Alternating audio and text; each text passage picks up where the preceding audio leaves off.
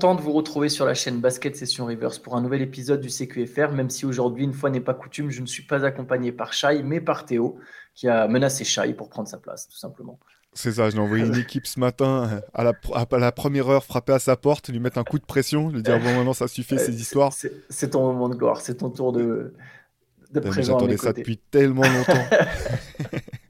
bah, écoute, ah bah, tiens, regarde, tu m'offres une superbe transition en parlant de attendre très longtemps. L'AS Monaco est sacrée championne de France pour la première fois de son histoire. L'AS Monaco qui a battu euh, Boulogne-le-Valois hier 92 à 85, victoire 3-0 en finale.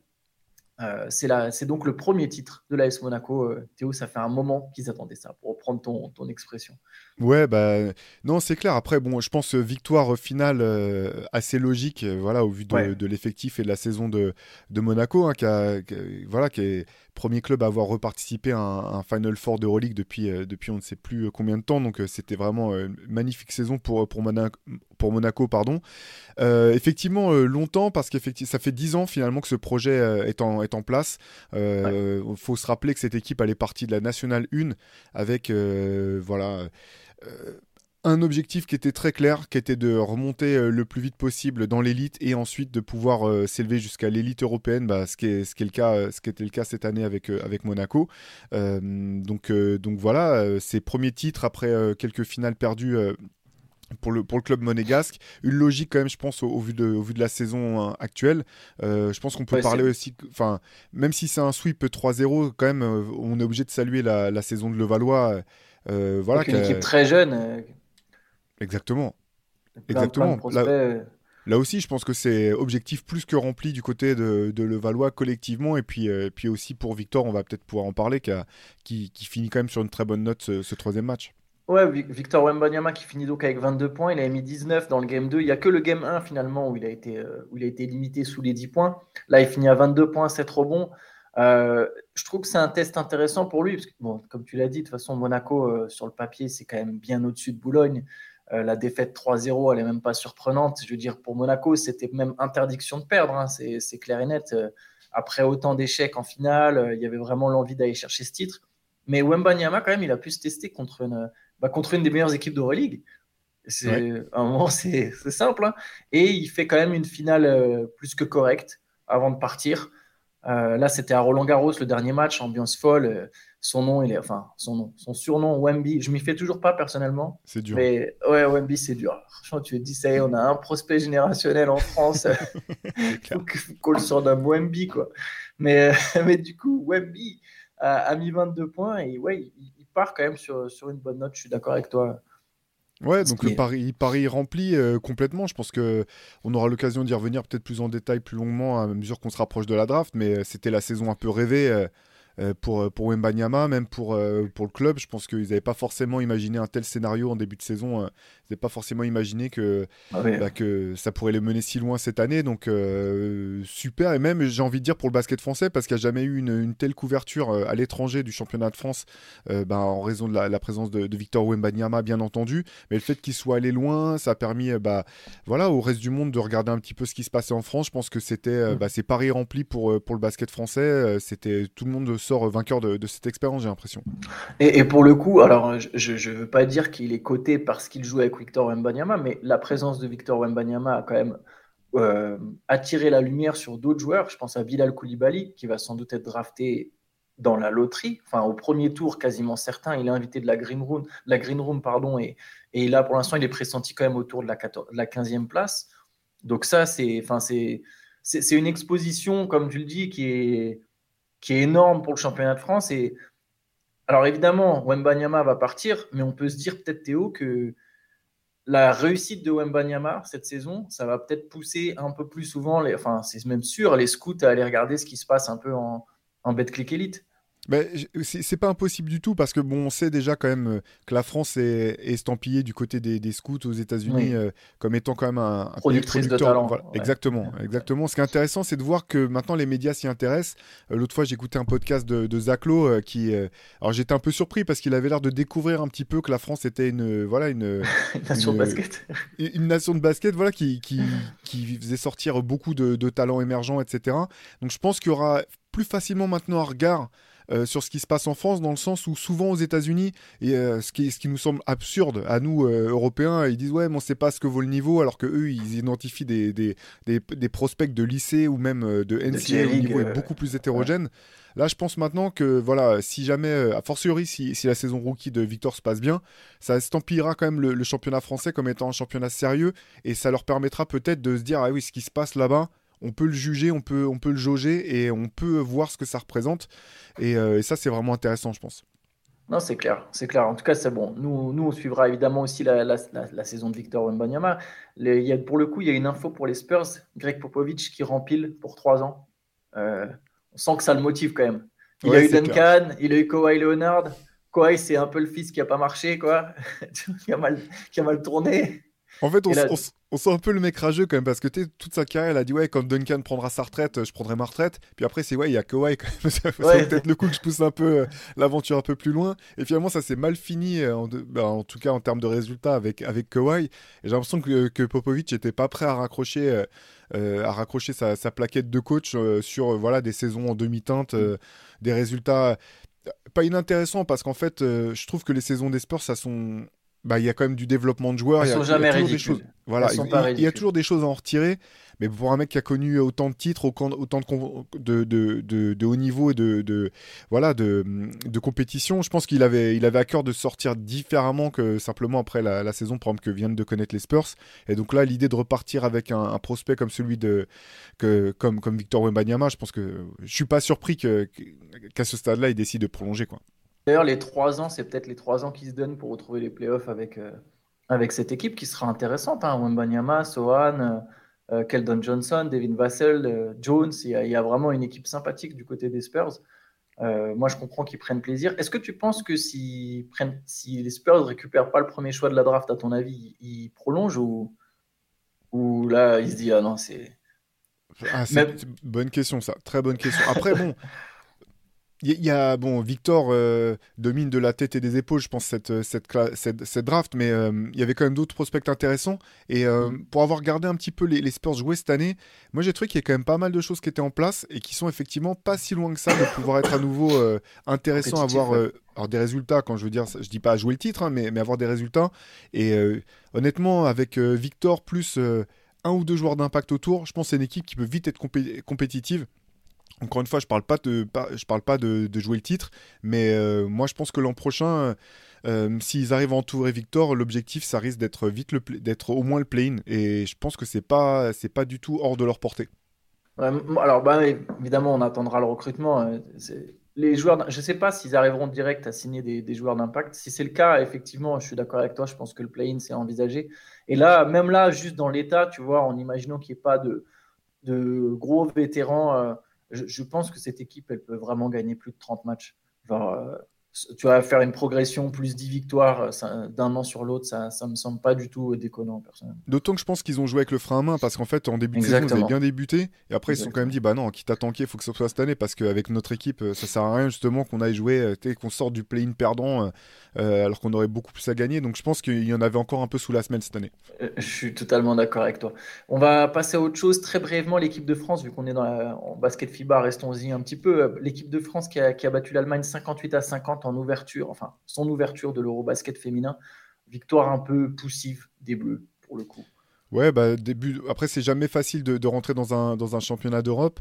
Euh, gros, gros manque d'adresse hier, euh, globalement. Bon, après, euh, les filles ont quand même réussi à faire la différence quand il fallait dans, le quatrième carton. affaire à suivre. Comme, comme Shai l'expliquait, la poule de l'équipe de, de, de, France est largement à sa portée. Je crois qu'elle joue, elle joue la Grande-Bretagne aujourd'hui, vendredi. Grande-Bretagne à 15h aujourd'hui. Voilà, exactement. Donc, euh, j'ai pas envie de faire le. Je me dis, bon, l'essentiel a été fait. Elles ne sont pas trop fait peur. Elles ont pris le match. Là, il faut les prendre cela. D'autant que dans, une, dans l'autre poule, l'Espagne a perdu son, son, premier match. Donc, c'est voilà, c'est intéressant. Il faut surtout pas enlever le, pied de l'accélérateur. Et puis, je pense que bah, le résultat de, cet après-midi risque d'avoir quand même pas mal d'importance, du coup, au vu de, de ces premiers, euh, cette première journée. Ouais, disons qu'après, c'est une entrée où tu, voilà, tu, peux, te mettre dans le rythme, des débuts un peu poussifs, mais bon, du moment que tu gagnes, tu, peux monter en puissance par la suite. Je donne juste quelques stats. Valerian Vukosav, euh, Ayayi qui finit avec 11 points, Ilian Rupert 9, Roman Bernier 8, Janelle Salin 7. Voilà, on a une marque plutôt équilibrée, plutôt bien répartis du côté de l'équipe de France. Et du coup, on suivra ça à 15h contre la Grande-Bretagne, le deuxième match sur 7 euros. Bon, allez, cette fois-ci, on part aux États-Unis. On va parler un peu toujours de Bradley Bill, qui était déjà dans l'actualité hier, mais avec une rumeur intéressante, Théo, dans le sens où les Sacramento Kings se sont positionnés sur Bradley Bill. Et je pense que toi comme moi, on trouve ça plutôt malin, ou, ou du moins, moi en tout cas, je comprends l'idée derrière derrière l'ambition des Kings de faire venir un Bradley Bill. Ouais, bah, complètement. Alors c'est vrai que c'est vrai que dans, le un CQFR, je sais plus si c'était hier ou avant-hier, vous en parliez un peu avec Shai des, destinations possibles pour Bradley Bill. J'avais pas pensé aux Kings personnellement, et en fait, au bout du compte, euh, quand j'ai vu cette rumeur sortir, je trouve que ça a beaucoup de sens parce que euh, les Kings, même s'ils sont sortis au premier tour, je trouve que leur premier tour a prouvé que c'était vraiment pas euh, un hasard s'ils avaient fait une telle saison. Je trouve que leur premier tour de playoff face, aux, face aux Warriors a vraiment validé les bons résultats de, l'équipe euh, tout au long de l'année. Ils ont un, bon cœur d'équipe. Ils ont des joueurs d'impact qui ont prouvé qu'ils pouvaient euh, maintenir leur niveau et parfois même le, le hausser en playoff. Euh, donc en fait, je trouve qu'ils ont raison d'être ambitieux. Surtout pour une équipe qui a été quand même médiocre, pour pas dire plus, pendant aussi longtemps. Là, ils ont vraiment une, un bon cœur d'équipe. C'est, euh, je pense que c'est malin de se dire bon bah de toute façon, là on a une fenêtre sur trois ans peut-être pour vraiment essayer de, passer, un, passer un cap, continuer à valider nos résultats, euh, devenir une espèce de, force dans cette, dans cette conférence Ouest qui est quand même en plein renouveau quoi. Je veux dire. Euh, il y a beaucoup d'équipes qui. elle, continue à être dense. Mais par contre, il y a effectivement il y a des équipes qui montent, des équipes qui, qui, enfin, qui montent en, puissance, d'autres qui, euh, ont des coups de mou. Donc j'ai l'impression qu'effectivement il y a un coup à jouer euh, à, court moyen terme. Et moi je trouve ça a beaucoup de sens. Euh, Bradley Bill au Kings aurait beaucoup de sens. Je, suis d'accord avec toi. Il y a des places à prendre dans cette conférence Ouest. C'est-à-dire qu'elle est forte, mais la hiérarchie, elle est, tu sens qu'il y a une espèce de redistribution quoi avec les Enfin, tu il y a du doute sur les Warriors, sur les Clippers, sur des équipes qui ont ces dernières années été quand même longtemps au sommet. Tu as les Nuggets qui viennent de monter. Tout le monde est ambitieux. Euh, les places à prendre, faut les saisir vite.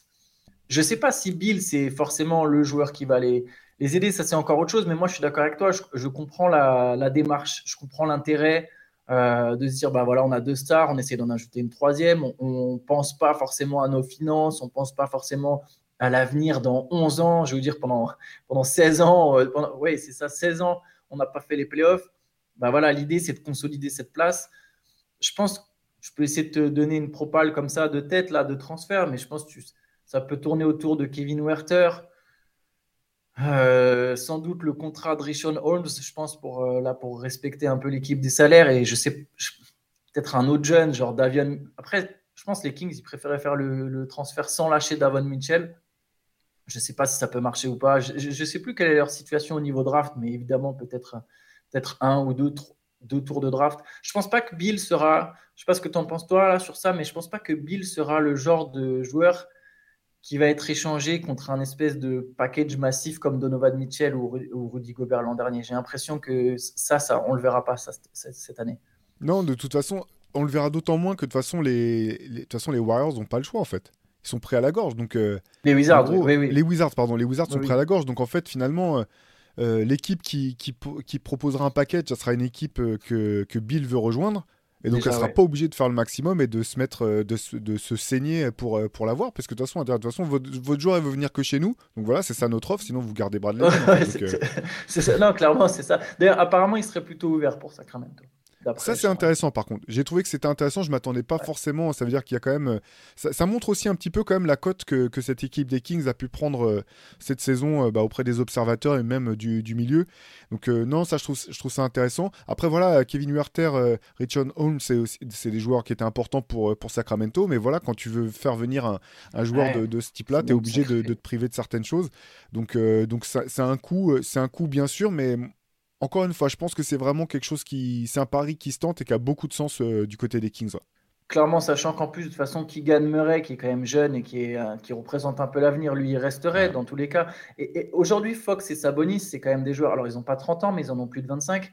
Euh, c'est pas des joueurs. Il faut que tu joues maintenant pour ces gars-là. Tu vois, tu peux pas dire ah non, mais attends, on a besoin de garder notre pic 2029 ou on a besoin de garder Davion Mitchell parce que dans 4 ans, peut-être qu'il va se développer en ça, ci ou cela. Tu es, dans une optique de maintenant et voilà, tu sais que tu as quand même une fenêtre et puis tu verras plus tard, je pense à Sacramento, tu, verras à ce moment-là. Quoi. Tu verras une fois que ça une marche plus, une fois qu'éventuellement ça se casse la gueule ou que, euh, ta masse salariale est blindée. Bon, mais si tu as fait trois années de playoff, trois, trois qualifs de suite en playoff, tu, tu as quand même bien relancé ta franchise.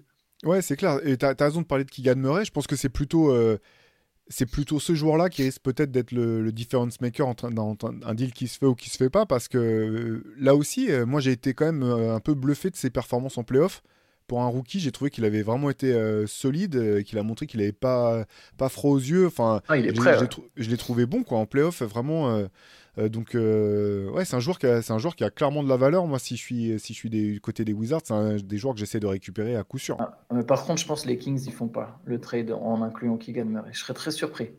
Je serais très, très surpris que Keegan Murray soit dans le trade. Je pense que, bon, peut-être Davion Mitchell, tu vois, le Road celui qu'ils ont drafté juste avant. Mais Keegan Murray, je serais très surpris, sachant qu'en plus, Carrison Barnes est free agent. Et du coup, si Bill venait euh, via un trade, je pense qu'il n'aurait pas la masse salariale pour signer Harrison Barnes. Hmm. Et ça donnerait encore plus de responsabilité à un Keegan Murray qui serait obligé d'occuper un peu de rôle, le, le, sien, plus, le plus reprendre une partie du rôle d'Harrison Barnes. Donc ouais, j'ai l'impression que lui, pour le coup, ils ne le céderont pas. De toute façon, comme tu l'as dit, le Wizard, ils ne sont pas en position de force. Donc bon, ils peuvent demander, hein, mais c'est toujours bien de demander, mais je ne suis pas sûr que, que les Kings accéderaient à leur requête en tout cas. Ouais, c'est clair. Mais c'est bien que tu mentionnes Harrison Barnes parce que euh, finalement, on, on, prononce quasiment jamais son nom quand on parle des free agents ou euh, ce genre de choses. Ah, mais pour moi, c'est vraiment un joueur qui peut aider un contender. Euh, c'est un des joueurs les plus sous-cotés de la ligue, je pense, en termes d'impact et de. Je suis tout à fait d'accord avec toi. Ouais, c'est vrai ça. Parce que là, mine de rien, pour tous les candidats au titre, tu as quand même un potentiel bah, le fameux 3D, mais expérimenté, fiable. Tu sais qu'il aura une bonne attitude. Il a déjà été champion NBA. Il a déjà été loin. Enfin, tu vois, il a l'expérience, tout ça. Lui, il faudra surveiller euh, sur le marché qu'il récupère parce que ça, peut, ça peut clairement être. Euh, je suis d'accord avec toi, ça peut faire une différence là sur la saison prochaine il est passé peut-être à 2 cm de sortir les, Warriors au premier tour, hein, quand même, sur son tir à 3 points qui, qui tape l'intérieur du cercle et qui ressort. Ça aurait été, un, beau symbole d'ailleurs. Ouais, exactement. Enfin bon, on verra ça à la Free Agency. On va se laisser pour aujourd'hui. Euh, je sais pas si tu avais. Non, c'est bon. Attends, euh, j'ai squatté la place de Shai, je vais pas, vais pas abuser et rester plus longtemps non plus. Hein. Faut, savoir rester à sa place dans la vie. Mais on se retrouve tout à l'heure tous les deux, hein, d'ailleurs, parce qu'on va faire un podcast, justement, euh, je pense, là, en parlant de finale NBA et de, titres éventuels, on va revenir un peu sur les finales, on va faire, euh, enfin, on va surtout parler des perspectives pour Denver et pour Miami, les deux finalistes. Donc, on se fait un podcast exceptionnel cette semaine, exceptionnellement deux podcasts cette semaine. On se fait ça tout à l'heure, donc n'hésitez pas à retrouver, à retrouver le, le, deuxième podcast de la semaine hein, on vous gâte cette semaine sur, sur la chaîne Basket Session Reverse. Et lundi, on retrouvera normalement Shai avec moi pour le CQFR du week-end où on décryptera tout ce qui s'est passé ce week-end, euh, les infos, les rumeurs, les transferts. On verra bien quelle est l'actualité. On verra ça ensemble avec Shai. Bon, moi je vous souhaite une bonne journée. merci ouais, de m'avoir laissé la place. Ciao. Ciao Théo. Ciao.